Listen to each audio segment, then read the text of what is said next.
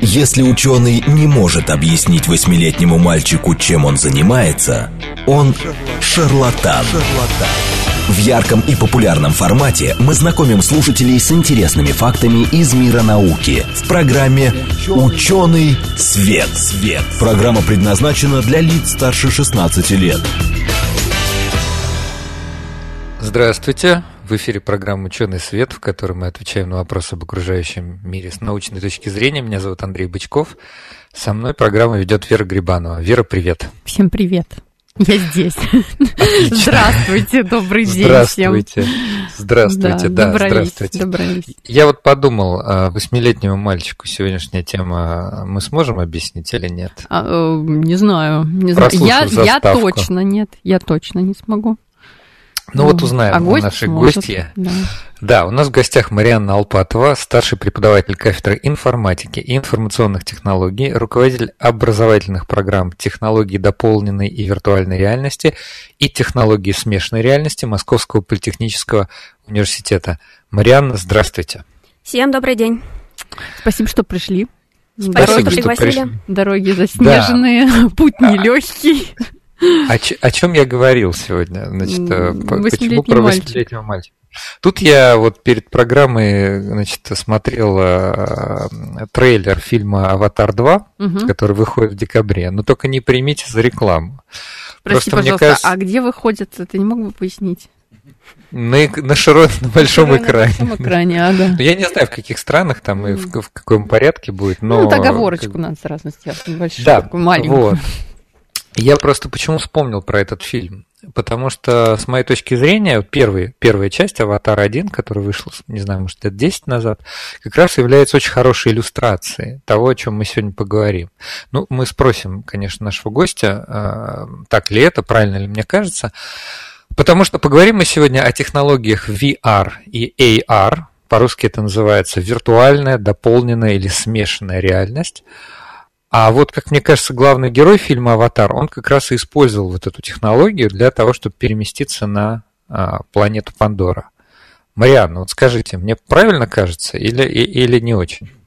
А, я все-таки думаю, там другая технология была задействована, потому что а, она несет под собой биологический характер. Э, мы не а, строим никаких виртуальных миров. Человек действительно на биологическом или каком-то нейронном своем уровне подсоединяется к другому живому объекту, тоже биологического характера, и им управляет.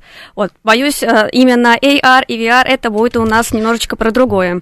То есть это уже не, не просто AR или VR, это уже какой-то BR, ну там biological или еще что-то такое. Ну, ну хорошо. Подождите, подождите, но все-таки там же был, я почему сейчас мы этот фильм вспомнили, там, Андрей, если ты помнишь, была сцена потрясающая, когда, по-моему, проводили вот тренировку э, ну, какие-то такие перед высадкой на планету, кажется, там были тренировки. Ну, человек погружался в какой-то, значит, одевал, ну, он да, там ну, может ложился. Быть, да, может быть, это тоже немножко не то, но мне кажется, вот сейчас очень часто можно увидеть очки а VR. Вот мы сейчас и вот спросим, Мариан, да. можно ли использовать для тренировки, например, Бокс, спортсменов? Например. Но для да. начала мы вообще, я бы, я бы начал сначала. Но вот Давай. если в аватаре не совсем точно о том, о чем мы сегодня поговорим, то как точно? Как э, сейчас выглядит технология виртуальной или дополненной или смешанной реальности? А, традиционно мы даем следующий ответ. А, VR или виртуальная реальность – это когда человек полностью погружается в некоторую виртуальную а, атмосферу, некоторое виртуальное окружение и с ним как-то взаимодействует. Это виртуальное окружение может быть каким угодно, даже со своими физическими законами, но мы вот с ним как-то дружимся, с ним как-то взаимодействуем. Дополненная реальность – это наоборот, когда мы не трогаем ту физическую реальность, к которой мы привыкли, мы именно дополняем ее какими-то виртуальными объектами и также с ними взаимодействуем. Иронично было бы рассказать следующее. Где-то, наверное, лет шесть назад, если ты посетишь какую-то такую тематическую конференцию, Э, представители AR и VR-индустрии могли даже начать друг с другом спор, какая технология самая крутая, зачем будущее. Э, и вот были такие холиварные, в общем, разговоры. И э, в целом студии, которые занимались непосредственно разработкой таких приложений, они буквально делились вот на две категории. Говорим, мы занимаемся дополненной реальностью, мы занимаемся виртуальной реальностью. Mm-hmm. Сейчас же эм, я бы сказала, что ситуация немножко изменилась. Вообще в IT все движется очень быстро, и даже там за 5-6 лет очень многое может измениться. И э, если раньше мы могли смеяться там над обывателями, которые никак не могут понять разницу между этими двумя технологиями, сейчас я понимаю, что людей так просто не проведешь, и они путаются не просто так. Эм, мы пришли к тому вот в этой индустрии, что, в общем-то, действительно разницы практически нет. И э, мы назвали это все единым э, словом э, XR, где mm-hmm. R это по-прежнему какая-то реальность, а X это не конкретно зашифрованное слово, это именно как переменная в математике. То есть вместо X мы можем подставить все, что угодно. И с точки зрения технологической какой-то разработки мы используем одни и те же принципы, эм, одну и ту же программную программную базу, чтобы разрабатывать как и то, так и другое. Вот поэтому здесь и далее, я думаю, а, практически разницы в том, что я рассказываю, о чем рассказываю, не будет. Угу. А, Хорошо. Вот мне Давай что, стало, да, что, стало, что стало мне интересно. Я Реально, хотел спросить, а давно это давно появилось? Ну, ты вот мне как бы даешь вопрос и перебиваешь. А я просто, у меня задержка небольшая, я Понял. поэтому пытаюсь а, угадать. Какими все-таки, вот вы говорите, мы уже знаем, у нас есть программные инструменты, чтобы конструировать, да, ну, писать вот эту реальность. А что это за инструменты? То есть мы имеем те же самые инструменты, что и там 10 лет назад были и 20 лет назад, или все-таки инструментарный аппарат, он тоже вперед идет? То есть это же языки программирования какие-то, да, определенные? А, языки программирования все те же самые. А, основа это компьютерное зрение, которое, в общем-то, тоже было придумано достаточно давно. Все упирается в вычислительные мощности наших а, мобильных телефонов, ну и, в принципе, у всей аппаратуры портативной, которую мы можем с собой носить. Чем мощнее и высокопроизводительнее становится эта аппаратура, тем а, более крутой опыт мы можем создавать для вот наших пользователей. Угу. Андрей? А, ну вот я как раз хотел э, спросить, э, когда появилось вообще впервые то, что вы сейчас уже в сумме называете XR? Э, какие-то элементы? Давняя это вообще технология? Э, я бы сказала, что это приблизительно 2017 год, э, когда продвинулась э, технология дополненной реальности. В первую очередь, если мы раньше были вынуждены привязываться к какому-то конкретному физическому объекту в пространстве, например, какому-то изображению, там, иллюстрации в книге или какой-то рекламный флаер, то вот с появлением определенных технологий, вот приблизительно в этом 2017 году, наши устройства научились понимать свое расположение в пространстве. Они в каком-то смысле получили свой собственный вестибулярный аппарат. И с того момента, когда устройство стало понимать, э, человек сделал несколько шагов вперед, повернулся налево, присел, поднялся на, несколько этажей выше, э, мы поняли, что мы можем больше не привязывать виртуальный объект к конкретным там плакатом или еще чего-то, а размещать его действительно в нашем пространстве абсолютно свободно. И если я сейчас вот здесь на стол поставлю какой-то виртуальный объект, выйду из студии, прогуляюсь там э, по зданию и вернусь обратно, он по-прежнему будет меня здесь ждать. Вот, и это, в общем, была революция некоторая такая. Хорошо. А давай тогда напомним нашим слушателям, угу. что у нас прямой эфир, и можно задавать вопросы. Вот. А, а пока их нет, задавать буду я. без претензий по качеству. Потому что я мало что понимаю в честно говоря, я, честно говоря, я тоже. Я, я вчера даже, когда мы созванивались с нашей гостьей замечательной, я и сказал, что я совершенно дилетант в виртуальной реальности. Но тема интересная, согласись. И мне кажется, это как раз вот, если говорят вот о чем-то, что вот это наше будущее, то вот мне кажется, вот это, вот это точно наше будущее. Я сейчас накидаю кейсов. Да, а, значит, номер, напоминаем, 8 925 4 восьмерки 94 8 или Телеграм говорит МСК-бот. У нас в гостях Марианна Алпатова, она старший преподаватель кафедры информатики и информационных технологий, руководит образовательными программами технологий дополненной виртуальной реальности Московского политеха, политехнического университета в смысле. Но, кстати, она не только преподаватель, насколько я понимаю, она как раз из технической среды. Да? да, и она директор студии разработки который занимается, технический директор студии разработки, который занимается как раз вот этой самой виртуальной реальностью. Все правильно я сказал, Марианна? Да, все верно. Правда, вот э, как это вот традиционно с 16 года пошло, мы больше по дополненной реальности, хотя, конечно же, виртуальную реальность тоже иногда щупаем, делаем, если нас об этом просят. Да, Теперь поэтому вопрос. вот к специалисту, да. пожалуйста. Ясно, я, я, я первая, я первая. Давай. Сразу бронирую себе номер Давай. один. Значит, э, не сочтите, пожалуйста, мой вопрос вот совсем детским и дилетантским, но будем считать, что я восьмилетний мальчик. Вот была такая игра замечательная, поймать покемона, что-то в этом роде. Значит, честно, я никогда не играла, но я знаю, что это люди, значит, с телефонами, со смартфонами наводили камеру на какой-то объект города, и там им что-то появлялось появлялось, и, соответственно, они там какие-то очки а, выигрывали. Это было, наверное, не знаю, лет, ну, не сколько, ну, не 10, ну, лет 7-6 точно назад, как-то так. А, это игровая сфера, да, и это дополненная реальность, я правильно понимаю? Вот, да, Марианна кивает, ага, просто, да. да, никто не слышит, а Марианна кивает, я, говорит, не перебивать. Да, говорит, да. А, а сейчас мы уже говорим, что это не только игры, это вообще повсеместно. Ну, то есть вот, вот вы говорите, к нам обращаются, да, за разработкой. А какие сейчас вот цели современные, да, где может потребоваться эта виртуальная, дополненная, прошу прощения, реальность, кроме игровых сфер развлекательных? А, ну так традиционно сложилось, что а, виртуальная реальность, да, это больше про игры, и это еще в том числе всякие, всякого, родно, всякого рода виртуальные а, симуляции, угу. тренажеры, потому что обеспечивают они безопасную среду для человека, который может также манипулировать какими-то э, виртуальными объектами, повторяющие физические, там учиться там нажимать нужные кнопки, водить какой-нибудь э, сложный автомобиль, но при этом ему ничего не угрожает. А, для дополненной реальности, конечно, есть игровые истории в том числе, но а, чуть меньшей степени. В основном это маркетинговая история, это обучение, может быть, угу. это музейные какие-то составляющие, причем они могут ну, быть... Кстати, да, мультимедийные а можете всякие, прям, да, прям конкретные примеры, потому, потому что, не, ну, вот мне, например, не очень понятно, ну, чуть-чуть пошире расшифровать, ну, вот как в маркетинге, например, может Ой, а можно, можно я попробую пример привести? Андрей, ну, извини, мне очень хочется. Давай. Значит, я в прошлом году посещала музей в Абрау-Дюрсо.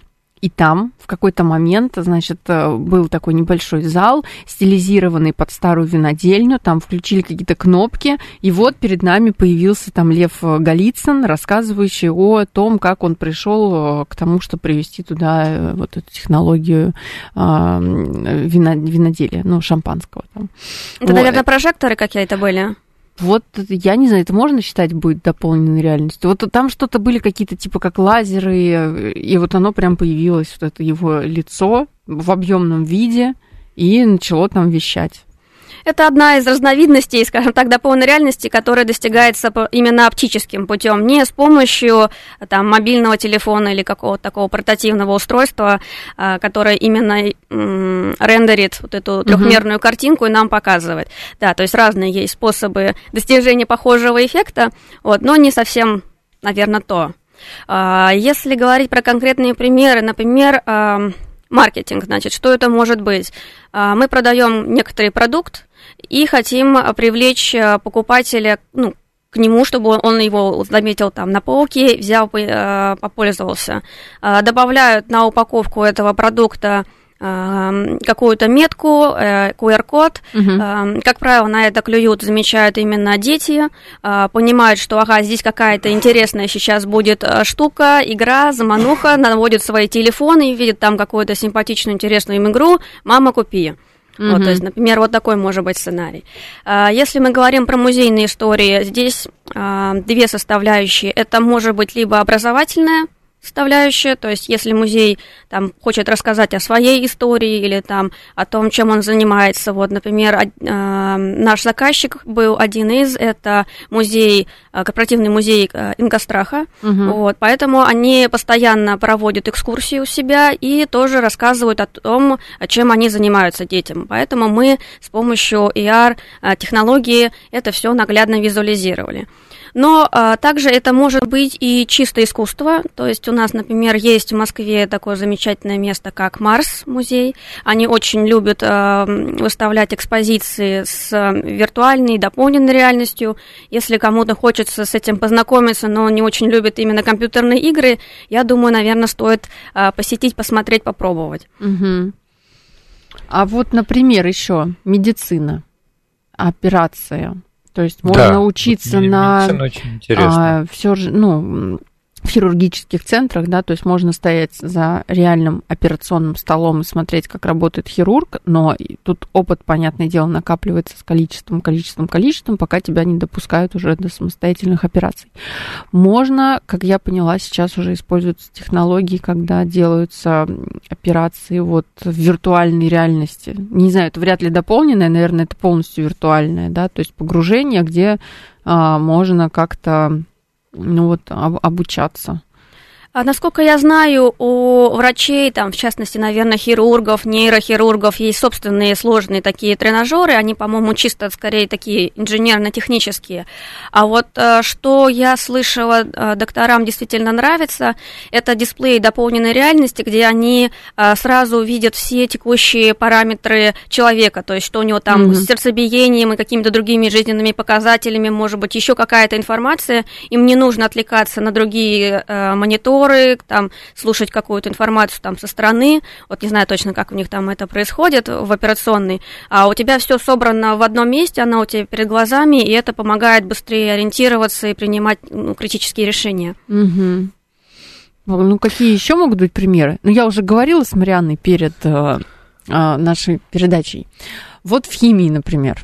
То есть а, я сейчас вернусь в эпоху пандемии, когда, ну вот, скажем, я веду студентам практикум. Мы в пандемию делали практикум очень нехитрым способом, когда эксперимент смотрится по видео. Ну, понятно, что это не очень удобно. Я думал, каждый наглядно. дома. Нет, Андрей, нет, такое нельзя дома на проводить. кухне.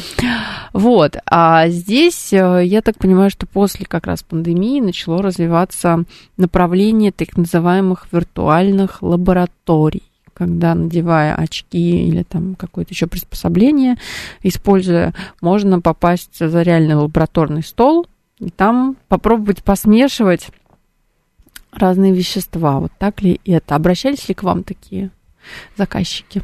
А, Сама идея, безусловно, очень крутая, а, но мы сталкиваемся с тем, что не у всех, конечно же, есть э, VR-шлемы. Это все-таки достаточно такое а, профильное оборудование и не дешевое, поэтому использовать а, его ради там химических экспериментов или еще чего-то подобного было бы прям очень здорово, это бы очень подошло, очень а, много бы и а, студентов бы привлекло, потому что а, сколько вот, например, бывших школьников жалуются, вот были уроки химии, а мы даже ничего не посмешивали, нам не давали. Вот, по- опять же, причины могут быть разные, там отсутствие реагентов, либо там преподаватель, может быть, э, переживает за технику безопасности, ну, разные могут быть ситуации. А, Если мы говорим о высшем образовании, а, если это какие-то специализированные кадры, которые потом будут работать на заводах со сложным техническим оборудованием.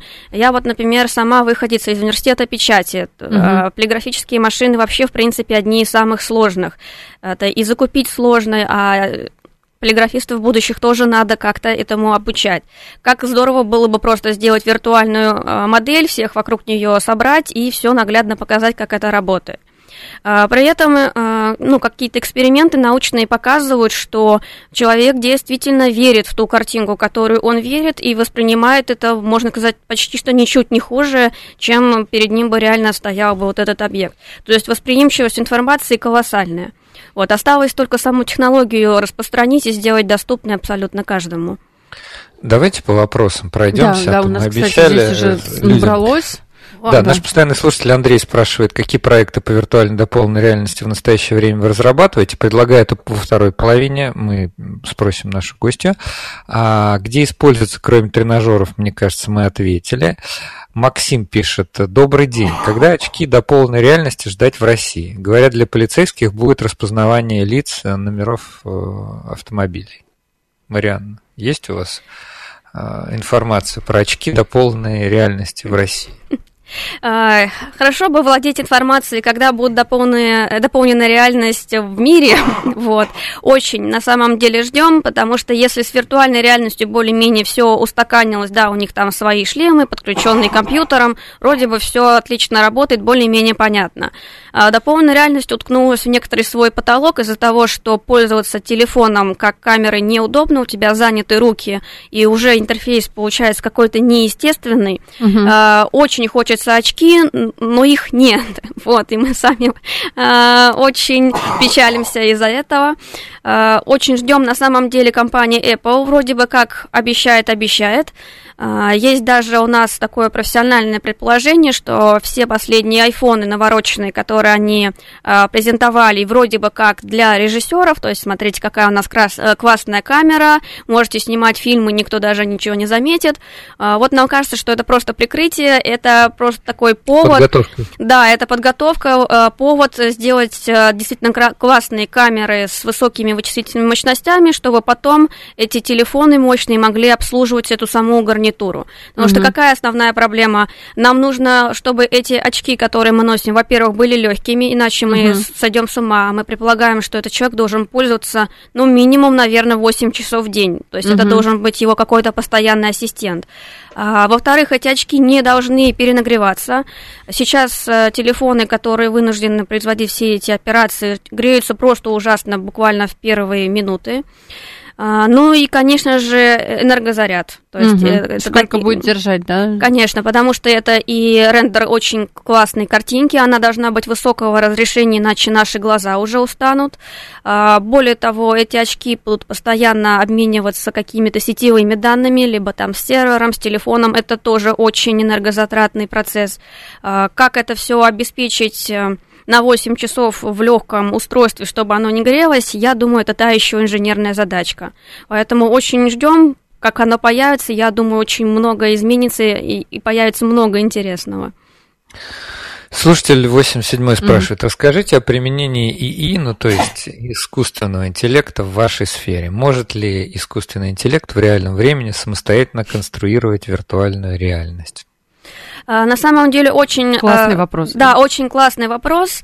А, я обычно отвечаю на него следующим образом. Если устройство или там те же самые очки дополненной реальности это как глаза, то искусственный интеллект в данном случае выступает мозгом. Угу. То есть, э, да, мы здорово научились видеть с помощью устройств окружающее пространство, как-то анализировать его, эм, ну, с точки зрения какой-то геометрии. Но если мы не знаем, что с этим пространством делать, что оно означает, как его можно дополнить, эм, здесь уже не будет того самого ассистента-помощника, который тебе в одну секунду предоставит всю информацию. Поэтому машинное обучение, искусственный интеллект будет с этим связан совсем напрямую, иначе просто в этом не будет смысла.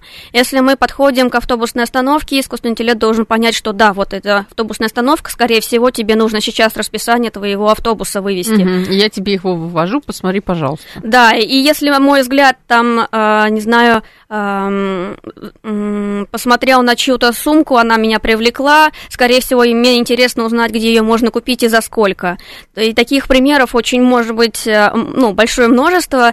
И э, сок весь в том, что искусственный интеллект должен угадывать это желание еще до того, как мы попросили его об этом сделать. Тогда поток информации будет гораздо более оперативный, и больше проблем будет решаться в считанные секунды. Угу. Так как у нас скоро перерыв, я хочу прочитать сообщение слушателя, да. который подписался как Адам. Да. Оно длинное, ну, длинное. как говорят в интернете, а, просто оставлю это здесь. Оставлю без комментариев. На мой взгляд, виртуальная реальность – это определенная веха в развитии человечества, и она предопределена естественной эволюцией. Это путь к квантовому «я», приближение к взаимодействию с душой, нашим квантовым аватаром, в котором сформулирован наш ДНК. И здесь будущее абсолютно революционно. Взаимодействие с умершими, реальное понимание бессмертия и, может быть, возможность исправить жизненные ошибки, чтобы попасть в лучшее из мест во Вселенной, ближе к ее создателю, к Богу. Ну, а, отрадно, что нас слушают очень разные люди. Не совсем это все-таки уместно, наверное, в научной передаче. Но, тем не менее, я тоже думаю, что виртуальная реальность – это определенная очень серьезная веха. Хорошо, давайте тогда отправимся на перерыв. Э, значит, э, у нас в гостях Марианна Алпатова, старший преподаватель кафедры информатики и информационных технологий, руководитель образовательных программ технологий дополненной виртуальной реальности, технологии смешанной реальности Московского политехнического университета. Слушайте нас после новостей. В ярком и популярном формате мы знакомим слушателей с интересными фактами из мира науки в программе «Ученый свет». свет. Здравствуйте, в эфире программа «Ученый свет», в которой мы отвечаем на вопросы об окружающем мире с научной точки зрения. Меня зовут Андрей Бычков, я автор и ведущий этой программы. Сегодня со мной, как обычно, в студии Вера Грибанова. Вера, привет. Привет, Андрей, всем добрый день, здравствуйте. Холодно в Москве, да? Да, я как снежная королева такая. Добрый день. Здравствуйте. Хорошо. А, у нас в гостях Марианна Алпатова, старший преподаватель кафедры информатики и информационных технологий, руководитель образовательных программ технологии дополненной и виртуальной реальности и технологии смешанной реальности Московского политехнического университета. И, кстати, технический директор студии разработки, который занимается этой самой дополненной реальностью. Марианна, здравствуйте еще раз.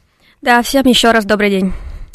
А, Мы нам... остановились на вопросах. Ага. Да, но я хотел нашим слушателям буквально еще минуточку напомнить, что у нас прямой эфир 8 925 4 восьмерки 94 8 или Телеграм говорит о Москобот. Можете задать свои вопросы Марианне, а мне кажется, она суперкомпетентна в этой области. Ну, кстати, вопросов много, я вижу, что эта тема нашим слушателям кажется интересной. А вот у меня есть вопрос. Давай.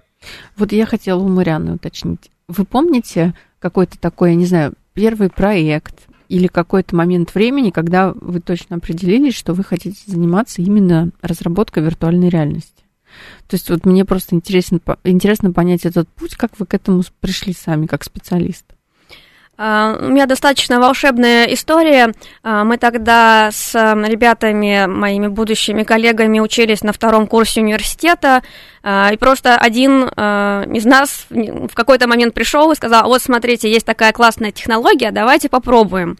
Mm-hmm. И, и получилось так, что, в общем, мы даже не пробовали ничего другого, мы просто действительно начали в это копать. То есть мы ушли вот от обычных университетских лаб какой-то реальной разработки, начали сами там там изучать технологию, на чем это все делается, и понеслась. Потом прошло несколько лет, мы в этой сфере так более-менее укрепились, а, пришли к заведующему кафедры, рассказали смотрите, какая классная штука, за этим будущее, он согласился. Вот, собственно, поэтому а, теперь есть образовательные программы вот у нас в университете, где мы учим как и технологиям дополненной и виртуальной реальности всех желающих студентов, также из этого вырос и, и геймдев, потому что это очень близко даже рядом находится. Ну и действительно ажиотаж достаточно большой. Угу. Вот наш постоянный слушатель Андрей спрашивает, какие знания по математике и программированию нужно иметь, чтобы работать в области виртуальной и дополненной реальности? Я бы так сказал, вот вы, вы э, рассказывали про свой путь в этой отрасли и говорите, что вот э, поняли, какие там технологии, какие там условно там фреймворки, языки программирования используются. Можете про это рассказать? Вот какой нужен, э, что вообще нужно знать, чтобы работать в этой индустрии? А, я бы разделила именно разработчиков здесь на две категории. А, есть э, те, которые, скажем так, э, более низкоуровневые, ближе к математике.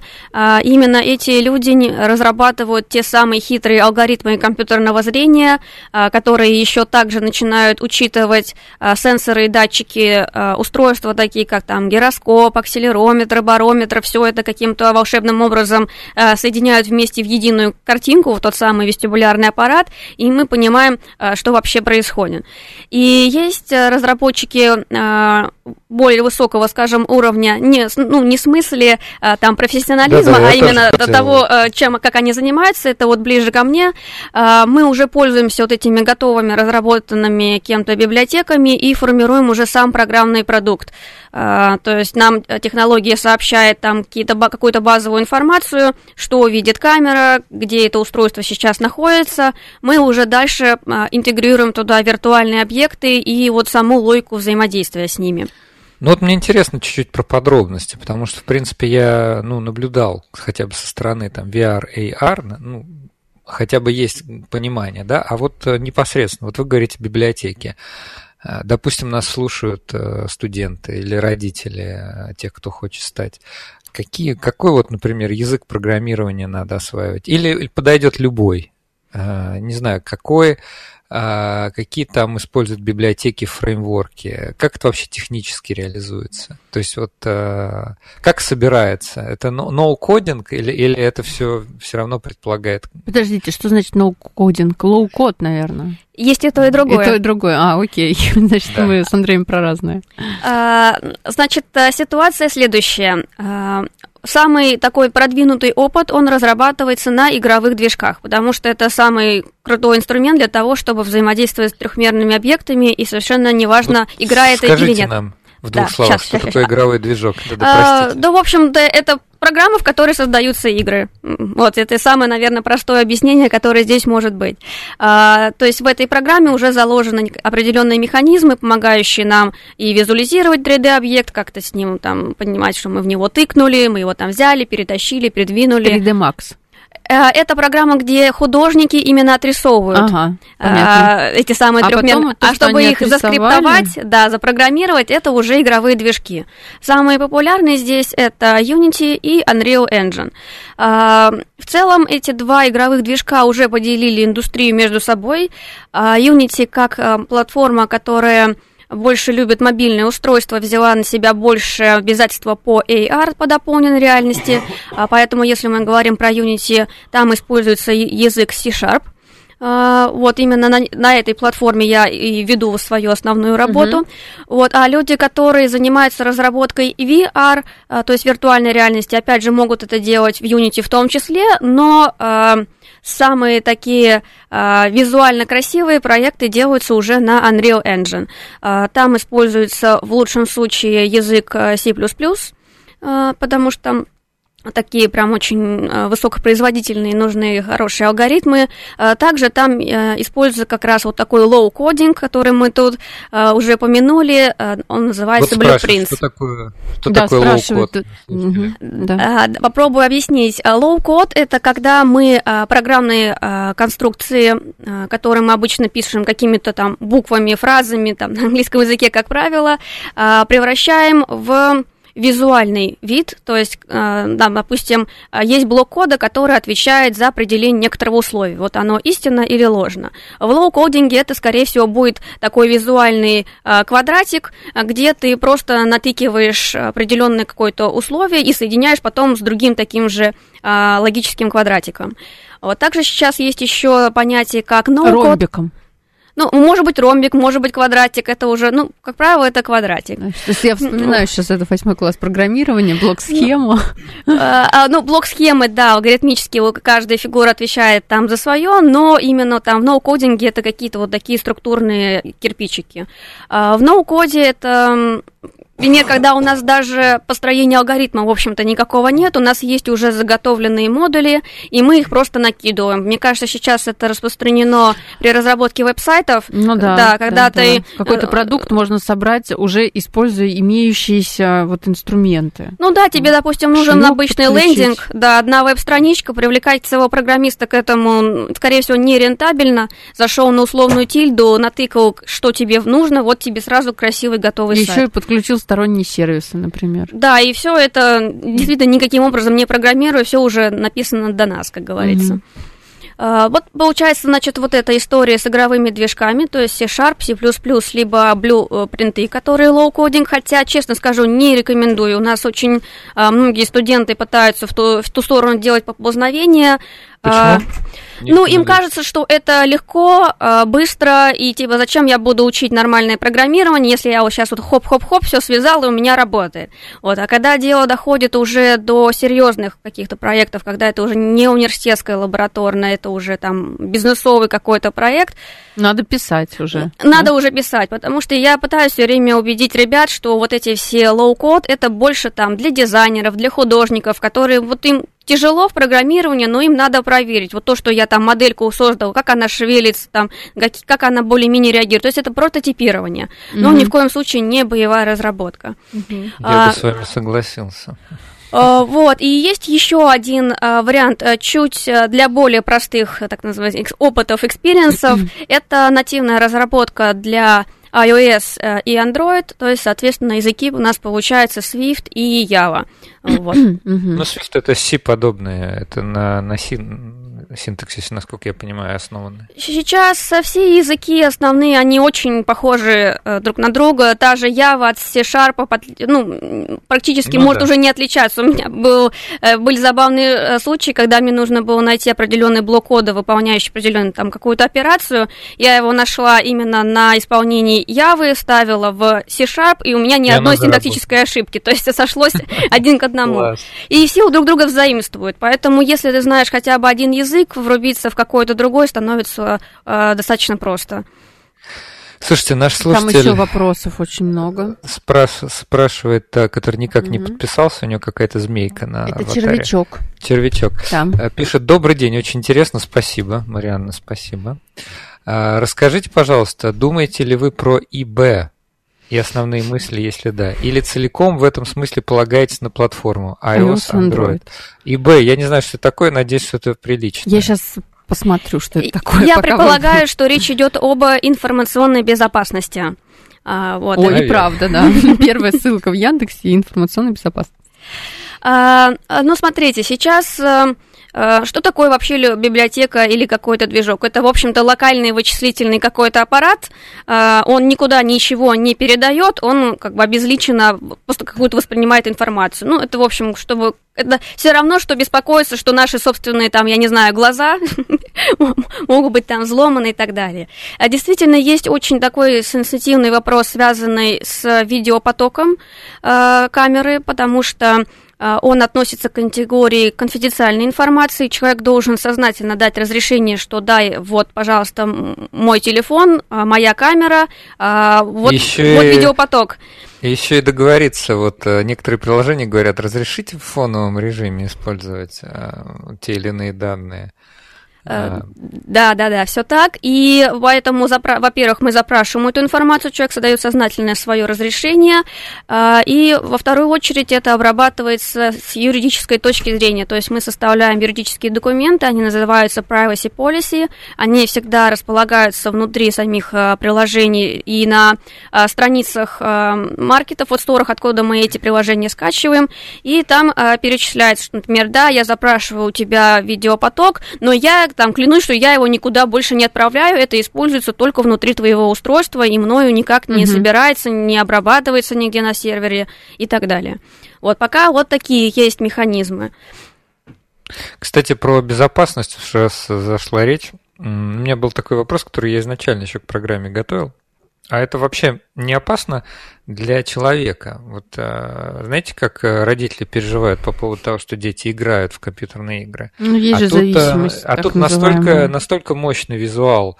Говорят, вот э, эффект погружения в данном случае в прямом смысле, да, когда уже рецепторы, ну так просто правильно я понимаю вообще, что внутри виртуальной реальности человек а, гораздо а, ближе ощущает реальность происходящего, чем, например, когда он смотрит на экран компьютера. Нет э, риска, что люди на это будут подсаживаться как на наркотики?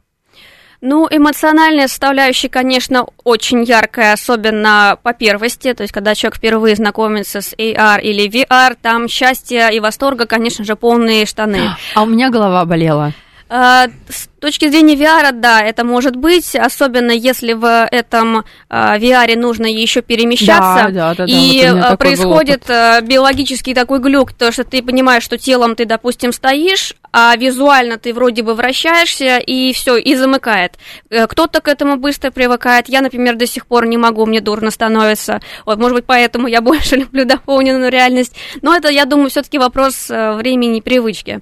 Что касается зависимости, э, ну, может быть, я, конечно, как специалист в этом деле могу субъективно рассуждать, но мне кажется, что если есть э, тот пласт людей, которым ну, очень надо сбежать от реальности, они найдут, как найдут, это сделать. Найдут способ. И неважно, что это будет алкоголь, не знаю, игровые автоматы и виртуальная реальность, здесь проблема надо решать на психологическом уровне. Вот, а устройства эти будут виноваты не больше, чем шариковая ручка, совершающая орфографические ошибки. А, поэтому, да, дальше... Интересное сравнение вы привели. Э, Я теперь тоже Честно, кажется, ска- хорошо. честно скажу, признаюсь, не мое, это вот эм, преподаватель у меня был по философии в свое время в университете, это вот его была фраза, тоже хорошо запомнилась. Э, А с точки зрения какой-то просто вот этой впечатлительности и зависимости, а где грань между зависимостью и необходимостью? А, Сейчас, я думаю, мало кто может спокойно выйти из дома и не проверить наличие телефона у себя в кармане. И, скорее всего, если он его не обнаружит где-то там уже на улице, то у него начнется паника. 5-7 минут обычно. Думаю, в течение 5-7 минут любой человек обнаружит, что у него нет телефона. И на- И начнет бить тревогу, где, где я оставил, вернется, будет смотреть. Это практически первый элемент в чек-листе, когда вот мы куда-то собираемся, что нужно проверить и обязательно взять. А Да. если та же самая гарнитура до полной реальности начнет выполнять функции этого смартфона и, может быть, еще более э, производительнее, быстрее, удобнее и так далее, э, для нас это тоже может стать необходимостью, и мы также будем с этой гарнитурой взаимодействовать там э, каждую минуту, как мы и взаимодействуем с телефоном. Называть это зависимостью или нет?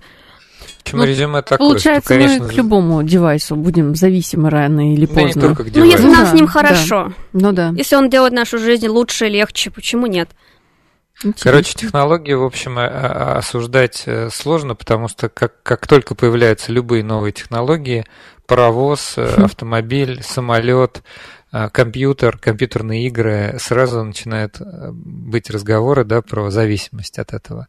Ну, про самолет, может быть, не в такой степени, но там самолеты в другом обвиняли, а там паровозы и автомобили тоже были большие риски, виделись, но сейчас как-то привыкли. Поэтому да, я в этом смысле тоже технологический оптимист, но это был вопрос скорее для тех, кто переживает, в том числе по поводу компьютерных. Я тебе объясню еще есть какое переживание на минуточку. Есть ведь еще экономическая, ну, условно, экономическая выгода, да, то есть этот э, любой девайс, который мы получаем там нового поколения, более мощный, более быстрый, он, как правило, там увеличивается в стоимости. То же самое, я уверена, будет с очками, которые э, попадут на рынок. А потом, э, ну, как бы это новый бизнес, да, это новый рынок. Точно так же, как машина. Там следующая машина у тебя прикольнее, красивее, быстрее, надежнее, безопаснее, чем предыдущая. Соответственно, что делать с теми, которые ну, уст- устаревают постоянно, да, то есть это тоже проблема, Мгм. которую надо как-то решать. Ах, Мне кажется, хороший, кстати, вопрос э, от Андрея, опять же. Мгм. Виртуальная реальность имитирует только материальный мир или имеются системы виртуальной реальности, имитирующие интеллектуальную деятельность? Интересно. Так вот. А я не знаю, вообще у нас есть модель, которая имитирует интеллектуальную А вот мы деятельность? Марианну спросим, как она считает. Мне кажется, это какой-то медицинско-биологический вопрос. Наверное, если это можно визуализировать э, в трехмерном э, исполнении, наверное, да, мы можем это сделать, если это, допустим, необходимо для того же самого процесса обучения. Э, То есть, как бы, почему нет, главное, расскажите, как это выглядит, а мы уже это отрисуем. Но это тогда Да. все упирается в вопрос, как устроен мозг. И если мы знаем в точности, как он устроен, как там что организовано, то его отрисуют. Да, Ну, все как-то так. Дайте нам, главное, методиста, который расскажет про предметную область. Да, говорит настоящий технический директор студии. Хорошо. А, Еще один вопрос, который нас на скользкую дорожку выводит. Выводит, Эм, да. Но все-таки я его задам. Назовите ведущие российские компании по, ра- по разработке систем виртуальной и дополненной реальности. Ох, сейчас, ну, во-первых, субъективно. Во-вторых, давайте аккуратно. Мариам. Да. М-м. Аккуратно, по, по какой причине? На самом деле сейчас мне уже Да нет, трудно. говорите, как Мне даже трудно нужным. а, оценивать, кто сейчас есть. Мы, признаюсь честно, так уже а, зациклились на своих каких-то процессах. Вот ищем заказчиков, делаем, ищем заказчиков, делаем. Нет, чувствуется, что прям какая-то есть острая конкуренция здесь. А, Поэтому я призналась даже честно, что я выпала. В чем что сейчас происходит? В какой-то момент в начале этих студий было, конечно, не так много, и а, мы как-то более более-менее все друг друга знали. Сейчас, мне кажется, я уже выпала даже из контекста. Угу. Ну а вообще, насколько сейчас в мире эта область э, востребована? Вот теперь уже понятно, что внутри, да, те, кто внутри находится, они скажут, да, востребован однозначно. Ну, например, вообще, я даже не знаю, с чем сравнить. Ну, в сфере всех компьютерных технологий. Ведь кто-то занимается разработкой сайтов, кто-то там фронт-энд, бэк-энд, кто-то, я не знаю, просто компьютерные игры, те же самые игровые движки там Тут обновляет. software делает. Ну да, а кто-то вот занимается там VR и AR. Вот доля последнего, она вообще большая в индустрии, так сказать, компьютерной разработки? Как вы, по вашим оценкам? А, я специально вчера готовилась перед эфиром, просматривала вообще вакансии, что есть и на зарубежном рынке, что происходит у нас. Uh, у нас как будто бы как-то все притихло, такое есть ощущение очень мало, я что-то как-то глазами поймала. А uh-huh. вот если на условном LinkedIn открыть вакансии, там прям завались. Вот. И я бы даже сказала, что в основном как будто бы вот AR, VR больше интересен, допустим, в западной сейчас стране, и там uh, пользователи больше к этому готовы. Вот. У нас немножечко это дело подтормаживает. Угу. А вообще, давайте поговорим на нашу любимую спекулятивную тему, которую Какую? я всегда оставляю под конец. А каковы перспективы? А, И что ты про это. через 5, 10, 15 лет? Вот э, я периодически натыкаюсь на высказывания Рэя Курцвилла, которые все... Хотя не знаю, кстати, раньше это было очень в моде обсуждать, сейчас как-то вот уже, кажется, не обсуждают. Он там говорил э, про технологическую сингулярность к 2000 50 году, что уже мы перестанем отличать, где реальность, а где виртуальная реальность. А вот, Марианна, с, с вашей, э, так сказать, с точки зрения вашей индустрии, вы чего ожидаете? Uh, ну, я в начале эфира говорила, что даже 5 лет для IT это просто страшный срок. Я, мне даже страшно представить, что там может измениться за это время. Uh, я бы, наверное, разделила все на две основные вехи. Uh, первое это все-таки дождаться гарнитуру дополненной реальности, посмотреть, как оно зайдет, как это будет выглядеть. И вторая веха, наверное, даже более важная, это переход э, к точнее, от мобильных операторов к операторам данных, потому что мне кажется, что такая гарнитура действительно может заменить э, собой смартфоны, и если мы сейчас пользуемся сотовой связью, то дальше нам понадобятся определенные информационные слои, определенные данные, которые постоянно будут нам э, доставляться на эту гарнитуру, обрабатывать все то, что мы видим, осознавать это, продумывать, чем нам можно в данной ситуации помочь, выдать нам это обратно. Поэтому я ожидаю появления именно вот этих вот провайдеров данных, которые начнут эти а, гарнитуры просто обслуживать. Это вот как раз к вопросу об искусственном интеллекте, машинном обучении и вот этой всей э, области. А, наш еще слушатель 19 пишет, забава на уровне искусственного кино в куклах. А, ну, кукла это может быть сериал НТВшный имелся в виду из 90-х. А, честно говоря, я не соглашусь. Мне вообще кажется, что VR и AR это не то, что не забава. Причем э, совершенно нейтрально об этом говорю. То есть даже если нам бы, нам бы не хотелось, чтобы это разрасталось и присутствовало, но мне кажется, настолько технология, так если утрированно сказать, вкусная, да, в кавычках, настолько она многообещающая, что я думаю, что через э, годы это очень прочно войдет в нашу жизнь. Уж, больше, уж больно большой потенциал.